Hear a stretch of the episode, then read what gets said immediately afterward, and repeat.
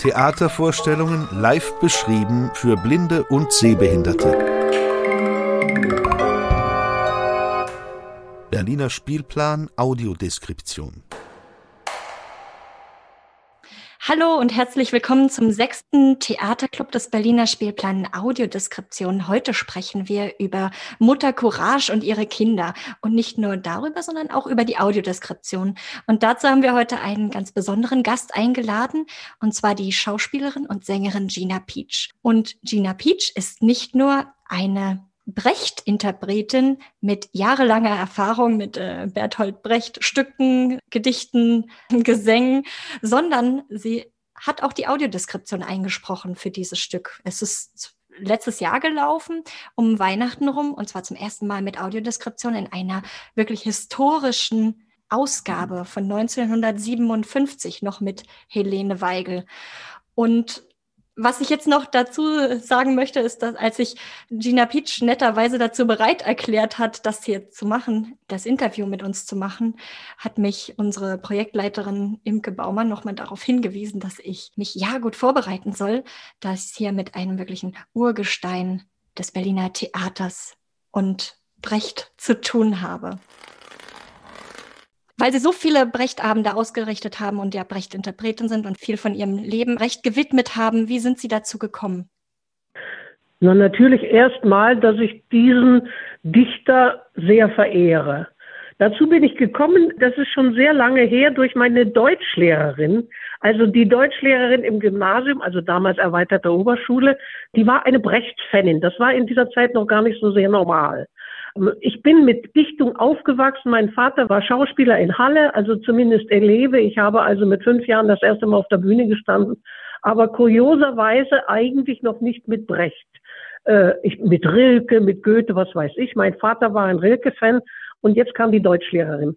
Ich habe schon damals auch Brecht Lieder gesungen im Gesangsunterricht, aber noch relativ wenig. Dann bei, bei meinem ersten Studium in Leipzig an der, an der Karl-Marx-Universität ging das weiter.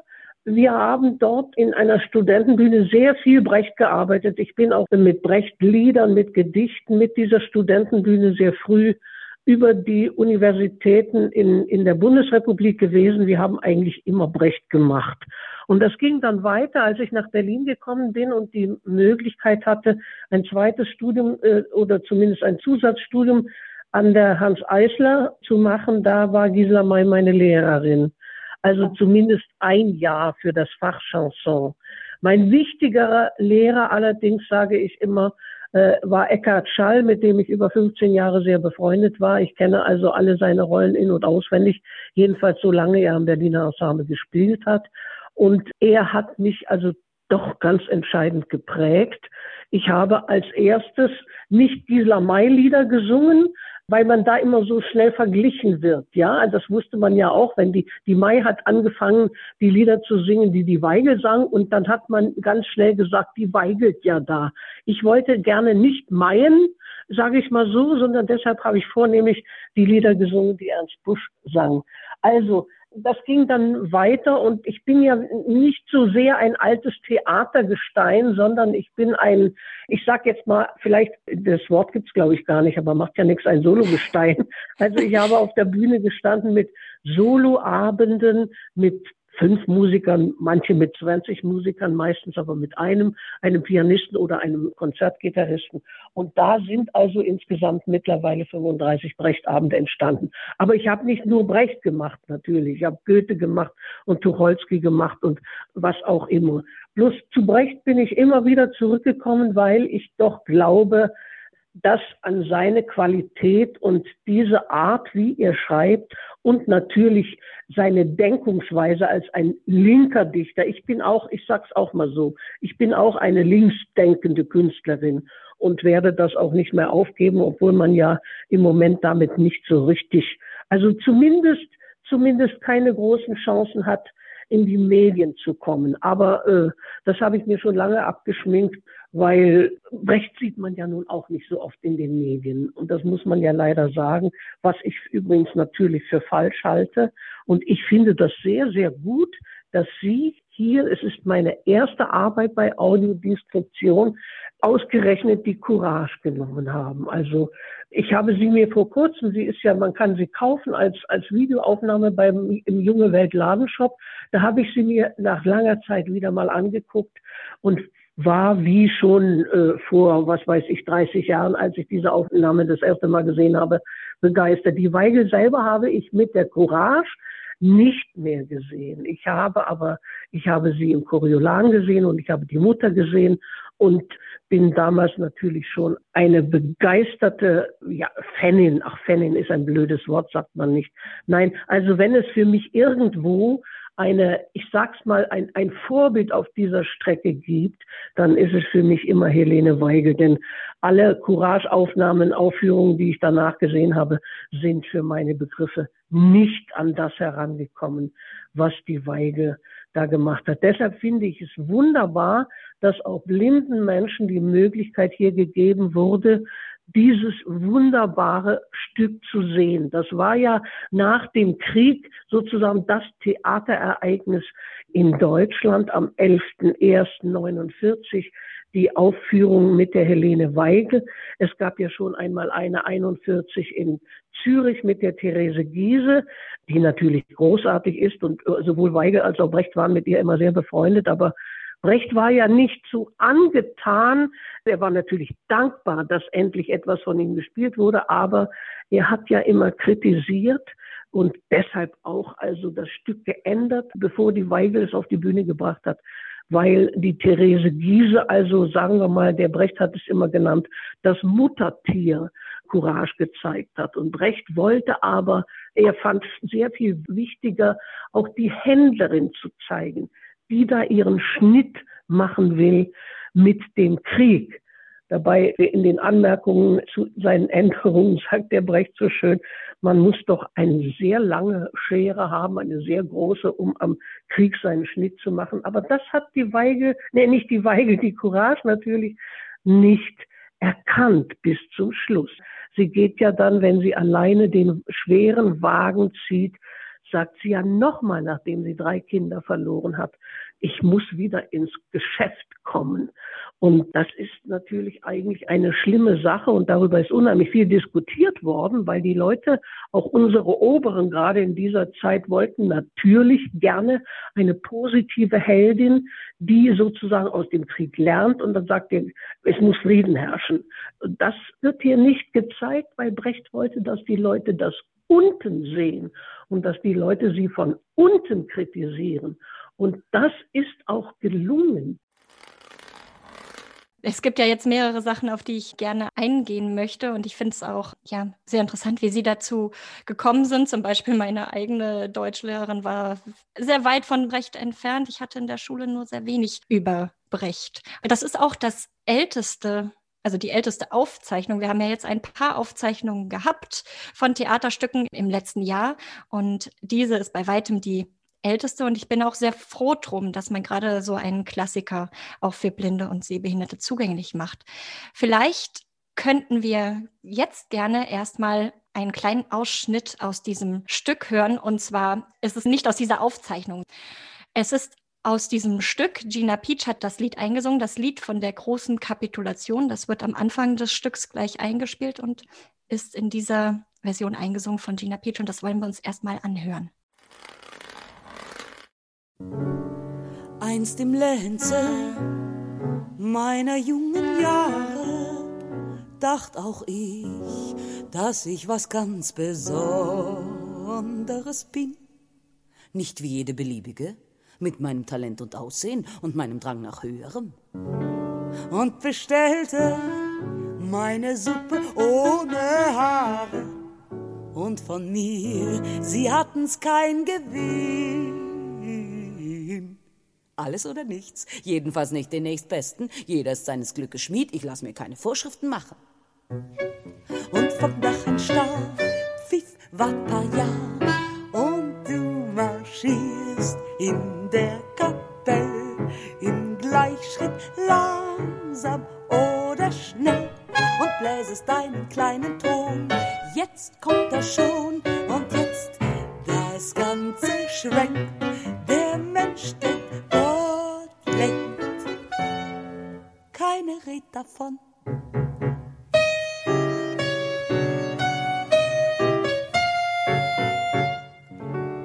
Bevor ein Jahr war abgefahren, lernte ich zu schlucken meine Medizin. Zwei Kinder auf dem Hals und bei den Preisen und was alles verlangt wird. Als sie einmal mit mir fix und fertig waren, hatten sie mich auf dem Arsch und auf den Knien. Man muss sich stellen mit den Leuten. Eine Hand wäscht die andere, mit dem Kopf kommt man nicht durch die Wand.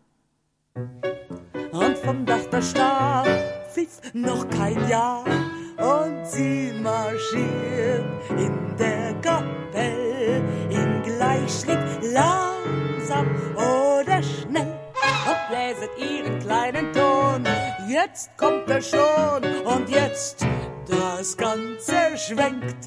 Der Mensch denkt, Gott lenkt. Keine redet davon.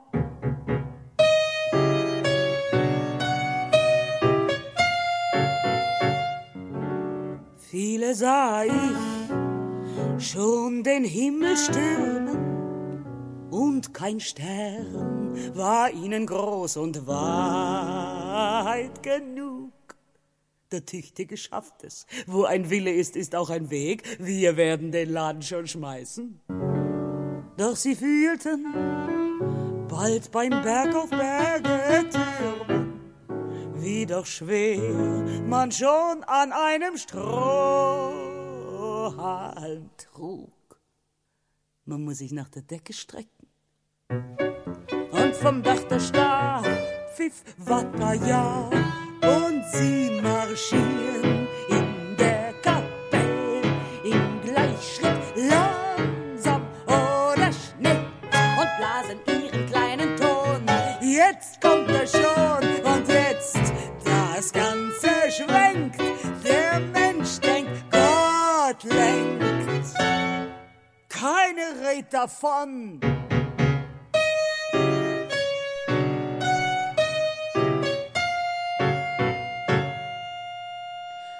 Ich habe gehört, dass die Elenden die Herren von morgen sind. Das sei das Natürliche. Ein Blick genüge, es zu sehen. Das kann ich nicht finden. Das ist ja ein Ausschnitt aus meiner ersten Brecht-CD, die wir genannt haben, Alles wandelt sich, also genau im Jahr der, der Wende hergestellt, zusammen mit den wunderbaren Jatzern Hannes Zerbe und Jürgen Kupke. Und es dreht sich sozusagen die, alles um das Thema die Wende oder der Übergang von der einen Gesellschaft in die andere. Was mir gleich aufgefallen ist, ich habe mir gestern das Lied von Gisela May in der Interpretation angehört. Ihre Interpretation ist ja so ganz anders, irgendwie viel, hm, sagen wir mal, etwas vergnügter, wenn man das so sagen kann. Was bedeutet das für Sie, dieses Lied zu singen? Ja, na, also erstens, ich singe das jetzt wirklich schon ungefähr 50 Jahre, nee, seit 1982 das erste Mal. Das hier ist ja jetzt 30 Jahre alt. Ich singe das Lied mittlerweile auch anders. Ja, ich singe es ja kräftiger, zum, ganz besonders was die dritte Strophe anbetrifft, wo der Krieg angesprochen wird. Das war ja damals für uns, jedenfalls für uns hier in damals, das war ja noch gerade noch DDR, das war für uns kein Thema. Ansonsten ist das Lied schon durchaus auch meins gewesen, aber in anderer Weise, als es das heute ist. Und bei der Mai ist es natürlich sowieso etwas ganz anderes. Also ich meine, jede Interpretin oder jeder Interpret hat dann natürlich sowieso seine Freiheit, das so zu verstehen oder so zu verstehen. Deshalb möchte ich dazu gar nichts sagen. Ich habe die Mai immer sehr geschätzt. Erstens, weil sie meine Lehrerin war und zweitens, weil sie natürlich ein, äh, in dieser Zeit, als ich das gesungen hatte oder als Sie das hörten, durch einen sehr viel größeren Schatz an Bühnenerfahrungen hatte und natürlich auch die große Möglichkeit hatte, mit den Leuten, mit den Autoren, mit Brecht ja nicht, aber zumindest doch mit Eisler selber zu arbeiten. Das hatte ich ja nicht. Wir haben das, ja, das stimmt, in einer etwas helleren und, und ganz besonders in der ersten Strophe heitereren, ja, gibt es sowas, so egal, egal, Variante gesungen und äh, ja, das war nicht so sehr mein Problem. Es war auch nicht das Problem, das hier in der, in der Courage geschildert wird. Denn da ist das ja eine sehr ernste Szene. Da kommt ja der Soldat, der sich beschweren will, genau dorthin, wo die Weigel oder wo die Courage wartet, weil sie sich auch beschweren will. Und nun musste man aber warten und dieser Soldat, der sich beschweren will, der, der ist plauzig und, und ja, ich, ich schlag die alle zusammen und das ist das Wunderbare, wie die Weigel dem sagt, äh, ich, die, ich sag mal die Weigel, also sagen wir mal die Courage dem sagt, also im Stück, wenn du dich beschweren willst, dann brauchst du eine lange Wut. Und du hast nur eine kurze. Das bringt nichts. Da setz dich lieber wieder hin, ja. Und dann, ich werde dir etwas erzählen. Und da erzählt sie also dieses Lied von der großen Kapitulation. Und am Schluss dreht sie sich auch weg und sagt, ich beschwere mich nicht. Ich habe vieles, ganz besonders in den ersten beiden Strophen, tatsächlich auch als meins empfunden. Und wie gesagt, die, die Situation ist nicht meine gewesen, die hier im Stück gezeigt ist. Ich habe in Ihrer Autobiografie Mein kleines Dörfchen Welt gelesen, also ein bisschen reingelesen. Mein Dörfchen ja. Welt, genau. Und da haben Sie beschrieben, wie Sie bei Gisela May, wie Sie sie als Lehrerin hatten und dass Sie am Anfang Ihrer Karriere gelernt haben, dass man sich bei solchen Interpretationen wie Brecht immer ein wenig zurücknehmen sollte. Wahrscheinlich, weil er schon so ein großer Name ist. Wie sehen Sie das heute? Ja, ich nehme mich überhaupt nicht mehr zurück bei Brecht. Ich nehme mich bei den anderen auch nicht zurück. Ich weiß gar nicht, in welchem Zusammenhang ich diesen Satz geschrieben habe, aber wahrscheinlich war das damals meine Haltung, weil ich natürlich, ich gehe an so große Leute, ich sage immer sogar mit einer gewissen Demut heran, ja. Ich bin also unheimlich dagegen, zum Beispiel gegen Inszenierungen, die sagen, wir müssen das alles ganz anders machen und, und diese Demut fallen lassen. Ich hatte diese Demut immer ganz besonders bei Brecht, aber nicht nur bei Brecht. Ich habe die auch bei Kästner gehabt, den ich nicht halb so sehr geschätzt habe oder so. Aber das sind natürlich, sind ja Leute, die etwas erdacht haben, was die Welt und bei Brecht ist das ja ganz deutlich, denn das hat der kann, das ist ja ein Weltkünstler geworden äh, oder gewesen, auch schon, obwohl er also lange Zeit die Möglichkeit nicht hatte, das zu zeigen. Da habe ich natürlich, man kann auch Ehrfurcht dazu sagen. Ich sage aber, um es noch einen Zahn schärfer zu machen, gerne Demut. Ja, so vielleicht. Also finden Sie, dass besonders dieses Stück immer noch aktuell ist und was ist das Aktuelle an diesem Stück, dass man es heute auch gut noch sehen kann? Naja, also erstmal ist das natürlich, ich habe es mir natürlich jetzt auch noch mal ein bisschen genauer angeguckt. Also erstens ist es ganz große Kunst, es ist ganz großer Spaß, obwohl es ein ganz furchtbares Thema ist, ja. Also, wie muss mit Kriegen umgegangen werden? Also jetzt als der Brecht das schrieb, der hat ja 39 angefangen, aber 41 war er fertig, das war ja mitten im Krieg. Ja, jetzt haben wir diesen Krieg nicht, aber wir stehen und deshalb ist das jetzt von besonderer Wichtigkeit. Die Kriegsgefahr ist im Moment ganz latent. Und deshalb mindestens aus diesem Grund ist dieses Stück so wichtig und ist es so aktuell. Und jeder hier wird ja vorgeführt, wie stelle ich mich dazu? Welche Haltung habe ich dagegen? Und hier wird also vorgeführt eine, die sozusagen sich irgendwie das so aus dem Krieg heraus, sie wollte eben, wie der Brecht es so sagt, im leicht gebömelten oder jedenfalls süddeutschen ihren Schnitt machen. Wer sich das einbildet, also ja, wenn wir zum Beispiel die Militärausgaben jetzt wieder erhöhen in diesem Deutschland, das nenne ich auch irgendwo seinen Schnitt machen. Und dagegen bin ich also außerordentlich. Ich kann das überhaupt nicht unterschreiben, noch dazu in solchen Zeiten, in denen wir uns im Moment mit Corona befinden, wo die Leute, viele, unter anderem ich auch, mir sind ja auch x Konzerte abgesagt worden, die mir natürlich keiner ersetzt oder ersetzen kann oder vielleicht oder auch nicht will, ist ja egal. Jedenfalls die Veranstalter haben ja auch kein Geld mehr die Clubs, die Theater ist alles zugemacht worden. Ausgerechnet in solchen Zeiten wird das Geld genommen, um Militärausgaben zu erhöhen. Also damit ist dieses Stück natürlich von enormer Aktualität. Sie haben auch darüber gesprochen, dass ja jeder Interpret den Stücken, den Liedern, den Gedichten ihren eigenen Stempel aufdrückt. Wie haben Sie die Audiodeskription angegriffen? Was haben Sie, als Sie die einsprechen sollten? Wie sind Sie daran gegangen? Naja, man kann sich ja nicht vorbereiten auf so etwas. Ne? Genauso, wenn ich, also ich habe ja auch Bücher, ich habe Hörbücher gemacht, das sind ja alles Sachen, auf die kann man sich nicht vorbereiten. Äh, mal abgesehen davon, dass ich natürlich das Stück sehr gut kenne. Aber ansonsten war das für mich ganz furchtbar neu. Ich habe noch nie, ich habe sowas noch nie gemacht und habe gedacht, na ja, hoffentlich kommen wir gut durch. Ich habe allerdings ein großes Vertrauen zu Dietrich Petzold, der ja sozusagen mein, ich sage jetzt mal, Regisseur war und der das dann bearbeitet hat. Mit dem habe ich also, weiß ich nicht, ob es jetzt sechs oder sieben verschiedene CDs sind, die ich mit ihm gemacht habe und Hörbücher. Und der versteht sehr viel von Literatur, sehr viel von guter Sprache. Und ich habe gedacht, na, also, der wird mir da schon helfen. Und so ist es ja auch gewesen. Wir haben allerdings, also, wir hatten ja nicht sehr viel Zeit, muss man sagen. Wir haben also das ganze Einsprechen in einem Tag machen müssen. Und da musste man sich natürlich ungeheuer konzentrieren. Das ist eigentlich das, mein Hintern tat mir weh, weil ich so auch angespannt war, natürlich. Man muss ja mit einer gewissen Spannung auch sprechen. Aber ja, also ich meine, ich habe es ja jetzt noch nicht gehört. Ich weiß ja nicht, was rausgekommen ist. Aber ich habe halt großes Vertrauen zu Dietrich Petzold gehabt und konnte mir nicht vorstellen, dass das dann ganz schlecht wird oder so. Also sind Sie da genauso rangegangen, wie wenn Sie zum Beispiel ein Hörbuch einsprechen würden? Richtig. So kann man es sagen, ja.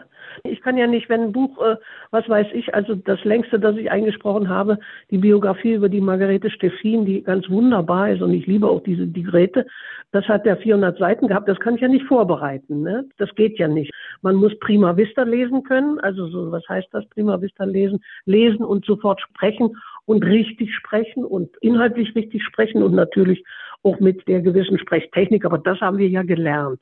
Das muss ich abrufen können, da darf ich nicht drüber nachdenken. Aber also wie gesagt, Vorbereitung ist bei solchen Sachen eigentlich nicht möglich. Das muss dann eben kommen. Aber trotzdem habe ich noch eine Frage und das ist mir auch in Ihrer Autobiografie aufgefallen. Da habe ich mir einen Satz aufgeschrieben, der mir im Gedächtnis blieb und der lautet, mit Brecht ist es wie mit meinem Lieblingsparfüm. Kommt eine neue gute Sorte auf den Markt, probiere ich sie aus und lande dann am nächsten Tag doch wieder bei meiner alten. Ja, so das finde ich, find ich sehr toll. Sie haben ja auch von dem Sinnlichen gesprochen. Ihnen ist das Sinnliche an Brecht wichtig und an mehreren Stellen haben Sie auch dem, von dem Kulinarischen und ein Genius, ja, das, der natürlich. Genüsse, no. Ja, das ist mir freilich wichtig. Und auch deshalb, weil gerade an dieser Stelle mit dem Sinnlichen, mit dem Kulinarischen, da gibt es ja so unheimlich viele Diskussionen. Ja, ich weiß nicht, wie oft ich mittlerweile teilnehmen musste an Brechtabenden, entweder sie selber gemacht habe, das war mir noch das Liebste, aber an Diskussionen, an Talkshows zum Thema Brecht und die Frauen, ja. Mittlerweile steht mir dieses Thema bis hier oben. Ich kann es nicht mehr hören. Ich mag es nicht mehr, weil es so abgegessen ist und natürlich ganz besonders mit dieser furchtbaren Biografie von dem Schweizer Amerikaner Fügi also in die Welt gebracht wurde. Und ich denke dann immer, mein Gott, also über das Verhältnis Tucholskis oder Kästners zu deren Frauen, das also wesentlich hässlicher war an vielen Stellen, wird nicht geredet. Über Brecht wird dauernd geredet. Das hängt natürlich damit zusammen, dass man eigentlich den linken Dichter angreifen will, das aber nicht so einfach ist, weil er ist ja zu gut. Also verzieht man sich ins Privatime und da denkt man, kann man noch immer, ja, der hat ja parallel so und so viele Frauen gehabt und so weiter. Und wieso haben die das, wie haben die das ausgehalten? Es ist so viel darüber geschrieben worden. Das spielt ja das Sinnliche natürlich rein. Selbstverständlich war der Brecht ein sinnlicher Mensch. Und das ist ja auch gerade aus seinen wunderbaren Liebesgedichten immer zu sehen und es ist auch in den Stücken zu sehen. Also die Courage, die Weigel, die ist ja hier das sind ja auch so wunderschöne Szenen, wenn man sieht, wie sie sich also jetzt hier immer noch begehrt fühlt vom Koch und vom Feldprediger und sich eigentlich gar nicht richtig entscheiden kann. Und wer dann also etwas für sie tut, also Holzhacken zum Beispiel, was der Feldprediger also für fast unter seiner Würde hält, dann geht es gut. Und auf den Koch hat sie gesetzt und der lässt sie so ungeheuer am langen Arm verhungern, indem er sagt, ja, aber nicht mit der Katrin. Das Wirtshaus ist zu klein. Das sind hier in diesem Stück nicht so sehr viele Szenen, weil es ja um andere Beträge geht, aber sie sind in jedem Stück bei Brecht da. Und das gefällt mir. Und das ist eben, aber das ist natürlich nicht das Einzige, was natürlich immer wieder erstaunt ist, natürlich, wie er mit Sprache umgeht, ja, was der für eine Sprache hat. Ich habe immer vorher gedacht, nach Rilke, da kann ja nichts weiter kommen, aber das ist ja eine, also ganz, ganz enorme Höhe, die, wie ich finde, ja, nach ihm ja, ich sage nicht so einfach, da kenne ich mich vielleicht nicht gut genug aus, aber ich finde ja meistens nicht wieder erreicht ist. Ja, vielleicht äh, das mit dem Parfum, das mit dem Parfum, das ist mir eingefallen, weil ich damals immer dasselbe Parfum hatte und ja, und und dann wie gesagt immer mal probiert habe, aber aber das stimmt schon. Ich bin immer wieder darauf zurückgekommen. Kam mir so vor, als würde das zusammenpassen, dass mehrere Sinne angesprochen werden. Und das ist ja auch, was wir versuchen zu tun mit der Audiodeskription, dass, es, dass der Fokus zum einen auf dem akustischen liegt, dass nicht nur das Visuelle im Vordergrund steht. Und da hatte ich das Gefühl, man könnte hier eine Parallele ziehen. Aha, ja. Liebe Baumann, hallo, guten Morgen auch nochmal. Auch toll, dass Sie da sind, Frau Peach, dass das geklappt hat, freut mich natürlich besonders. Ähm, ich habe eine Frage an Frau Petsch. Aus Ihrer Perspektive, sind Ihnen denn Besonderheiten in, in diesem Genre Audiodeskription aufgefallen, die Sie uns mitteilen können? Hm, Besonderheiten. Ich habe nicht so viel Erfahrung, muss ich sagen. Es ist natürlich klar, wenn mir ein Fernsehfilm angeboten wird, wo gesagt, wenn Sie für Blinde die Taste sowieso drücken, dann drücke ich sie natürlich eigentlich nicht, weil es ja nicht für mich gemacht ist. Ich kann das nicht sagen, das müssen Sie sagen. Also es ist ja für Sie gemacht. Ich kann nur sagen, dass es mir unheimlich wichtig war, dass Sie ausgerechnet dieses Stück dann noch besser erläutert hören können. Also nicht nur, weil das ja ein besonderes Theaterereignis damals war, sondern es war ja auch die bedeutendste Rolle der Helene Weigel. Mhm. Und da ist auch eine ganz große Verehrerin von der Weigel bin, nicht nur als Schauspielerin, sondern auch als das, was man also über sie gelesen hat oder lesen konnte. Sie als Mensch und sie als Intendantin und so bin ich natürlich unheimlich froh. Einmal nur, dass die Möglichkeit vorhanden ist, dass ich sie dann auch noch machen konnte. Dafür bin ich sehr dankbar. Ich stelle noch mal in eine andere Richtung eine Frage. Diesmal aber würde ich gerne noch mal die Autoren einbeziehen, weil wir haben nämlich zwei, die Autoren der Audiodeskription auch mit an Bord. Lieber Albert, liebe Jutta, gibt es von eurer Seite aus Besonderheiten, die euch, besondere Herausforderungen, die euch bei dem Brechte nun aufgefallen sind? Oder vielleicht auch gab es Herausforderungen in Bezug auf diese historische Aufführung? Was war da besonders? Also für mich kann ich jetzt nur sagen, ich kenne Brecht einigermaßen gut. Ich habe etliche gespielt, also zweimal drei Groschenoper. Mutter Courage habe ich auch gespielt, den Prediger am Gleistheater in Frankfurt-Oder. Ich war einfach sehr beeindruckt von den Schauspielern, von der Inszenierung, also von der Art der Inszenierung. Das war ja damals neu, so das epische Theater, also das im Prinzip etwas vorgespielte und ich war einfach von den Schauspielern zutiefst beeindruckt und von der Inszenierung. Also es, hat, es sind zwar drei lange Stunden gewesen, wenn man da schreiben muss. Das mhm. wäre für mich allein überhaupt nicht zu schaffen gewesen in, in der Zeit. Aber zu dritt, denke ich, haben wir es ganz gut hinbekommen. Ich fand die Arbeit einfach sehr interessant, habe mich nie gelangweilt, weil einfach die Darsteller so gut waren. Das kann ich jetzt von meiner Seite aus sagen. Okay. Darf ich auch was sagen? Ja, klar. Wenn ich nun schon die Gelegenheit habe, ich habe ja nicht gewusst, dass wir uns heute zumindest also hören, dann würde ich doch auch gerne noch den beiden Autoren richtig Danke sagen, weil ich fand das ziemlich gut geschrieben und es war manchmal ein bisschen viel Text unterzubringen, weil sie haben dann immer dazu geschrieben, sehr schnell oder nur schnell. Aber das war für mich auch eine große Hilfe. Ne? Das war ja dann dadurch einfacher als beispielsweise, ich habe ja auch Synchron gemacht, aber wenn man da immer gucken muss, also kommt man, schafft man es noch und so, das war schon eine Hilfe. Ich habe eine kleine Sache bedauert. Und zwar, das möchte ich gerne noch sagen, dass sozusagen die Szene, wenn die Courage hört, dass der Schweizer Kars umgebracht wird und sie also dann stumm schreit. Wir nennen das ja jetzt in der, das ist ja allgemein nun der sogenannte berühmte stumme Schrei geworden. Ich habe immer gedacht, dieser Terminus stummer Schrei, den würde ich also sagen können. Das war nicht der Fall. Aber wir haben es ja trotzdem beschrieben, wie sie da sitzt mit aufgerissenem Mund. Das ist ja auch eine unheimlich interessante Geschichte, weil sie hat das ja auf einem Foto gesehen und eine äh, ich glaube, eine japanische Mutter, die neben ihrem toten Kind da sitzt und, und hat das abgenommen. Und da dieses Foto ja auch, da konnte man ja nichts hören. Also ich denke, so ist sie auf diesen stummen Schrei gekommen, der ja nicht im Textbuch steht bei Brecht.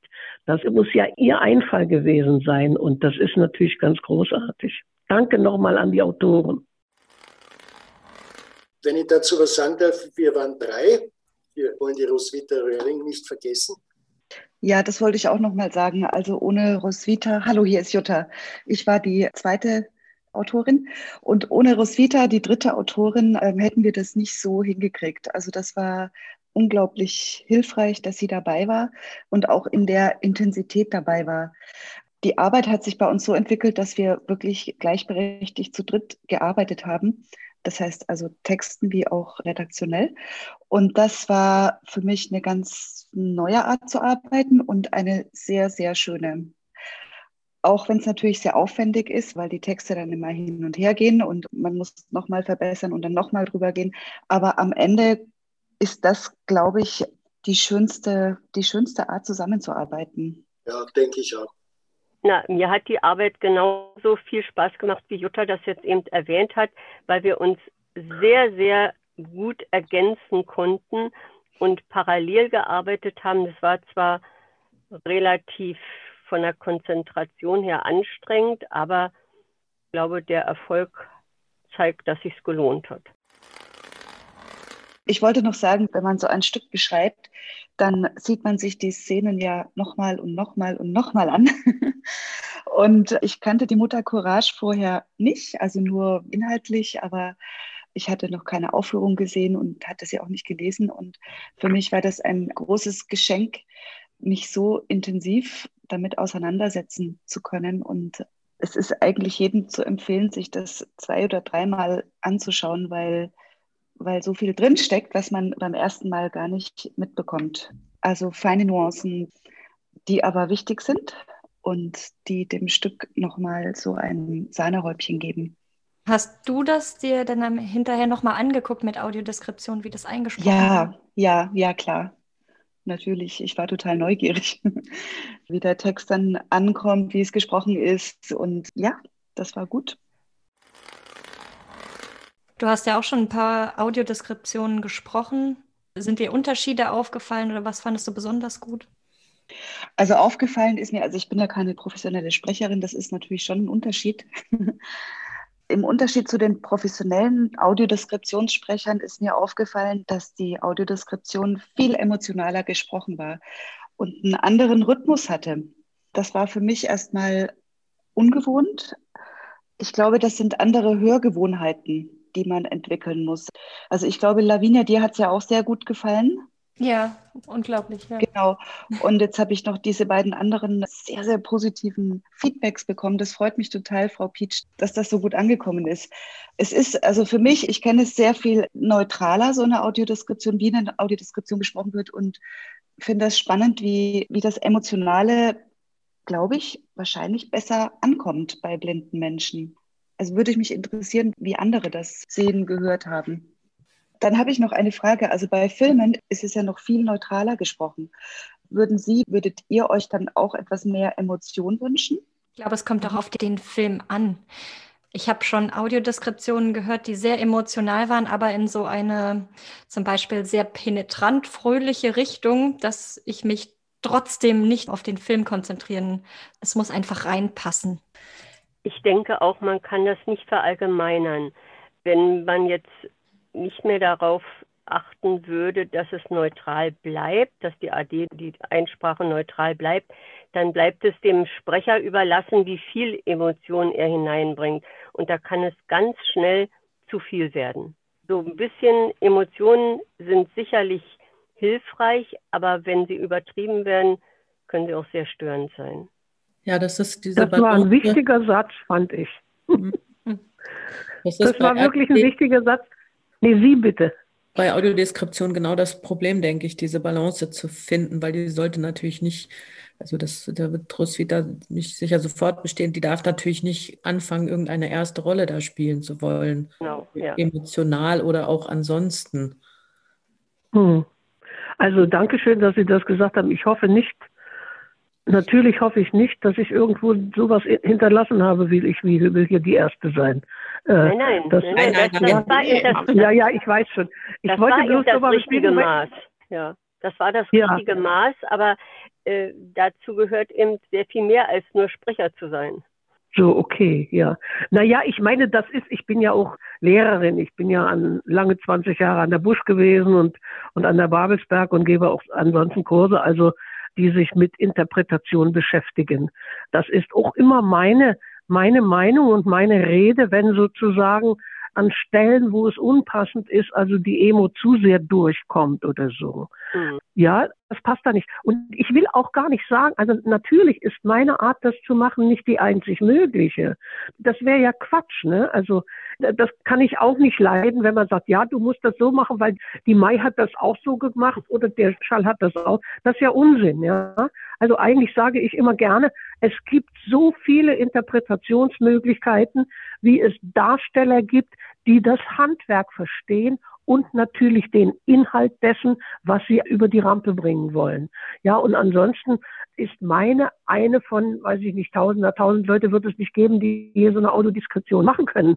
Aber doch von den vielen, die das schon gemacht haben oder noch machen werden, fühle ich mich als eine und nicht mehr, allerdings auch nicht weniger.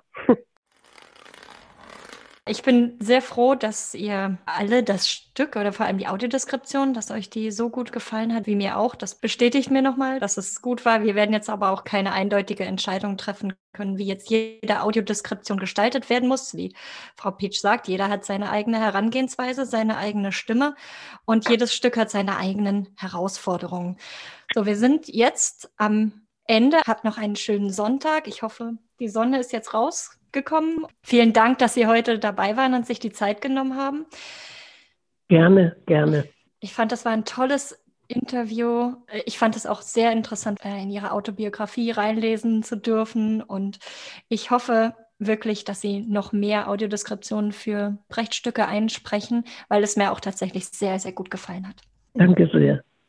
Gut, dann sehen wir uns beim nächsten oder hören uns beim nächsten Theaterclub spätestens in zwei Monaten. Ich wünsche uns allen einen schönen Sonntag und bis zum nächsten Mal.